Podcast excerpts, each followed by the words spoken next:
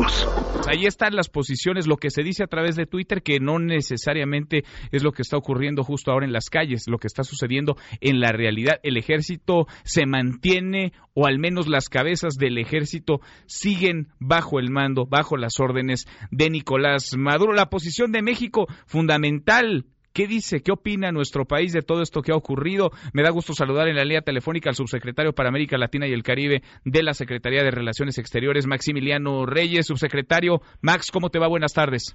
Manuel, ¿cómo estás? Muy buenas tardes, muchas gracias por la oportunidad de comunicarme contigo y con tu auditorio. Gracias a ti, al contrario. ¿Cuál es la posición de México a esta hora cuando ha ocurrido lo que ha sucedido que ya relatábamos en Venezuela este muy convulsionado día? Sí, pues primero lamentamos eh, enérgicamente los incidentes de violencia que se están presentando allá, independientemente de del, lado del que del que se originen. Eh, nosotros hemos sido muy enfáticos en que tiene que ser a través de los mecanismos de, del diálogo, de la comunicación y de la civilidad, eh, como se encuentre el, el camino de el camino de solución. Eso sería lo primero que, tendría que decirte.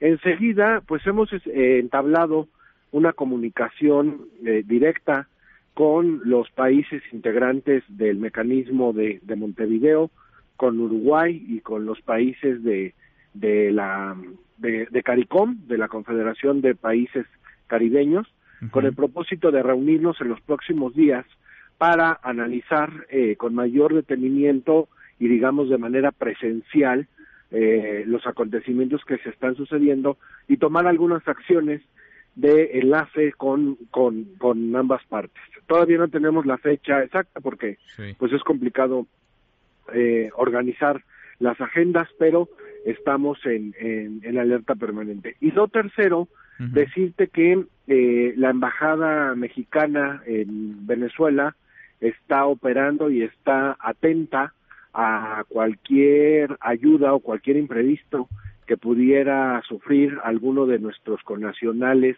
de paso o de residencia por allá y nosotros estamos en comunicación pues prácticamente cada 30 minutos con ellos para reportar eh, novedades y tomar eh, acciones de ser necesario. Ahora, el reporte que ustedes tienen empezando, digamos, de atrás para adelante, el reporte que ustedes tienen de lo que ocurre en Venezuela a través del servicio diplomático de la Embajada Mexicana en Caracas es de que hay en estos momentos movilizaciones en la calle, un choque, un enfrentamiento. ¿Hay mexicanos que se hayan visto involucrados en alguno de estos actos? ¿Hay personal mexicano en la Embajada, todos bajo resguardo? ¿Qué es lo que sucede? ¿Qué es lo que te platican? No, no hay ningún mexicano participando. Este, o por lo menos no tenemos la información de que así sea. No lo ha habido en las manifestaciones anteriores porque pues desde acá hemos sido muy enfáticos en llamar a todos nuestros compatriotas allá en que lo mejor es eh, resguardarse y mantener su su integridad y su y su seguridad eh, personal. Entonces, eh, no, no tenemos reporte de, ninguno hasta el momento. Bien, eh, la, posición de México entonces es un llamado al diálogo, es decir, sigue siendo la misma posición de hace meses, no se mueve, ni por los hechos de hoy se mueve la posición de nuestro país.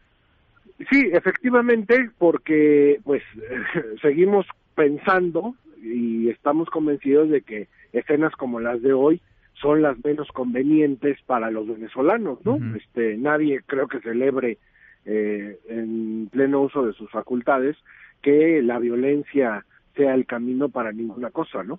Sin duda.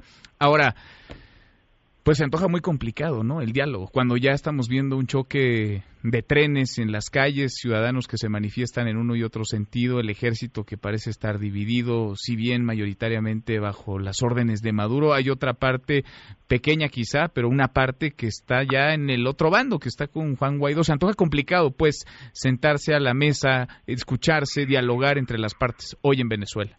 Pues mira, eh, la posibilidad del diálogo siempre está presente, aunque nunca deja de ser complicada. Sin embargo, en situaciones de, de extremas como la de hoy es cuando más necesario se vuelve.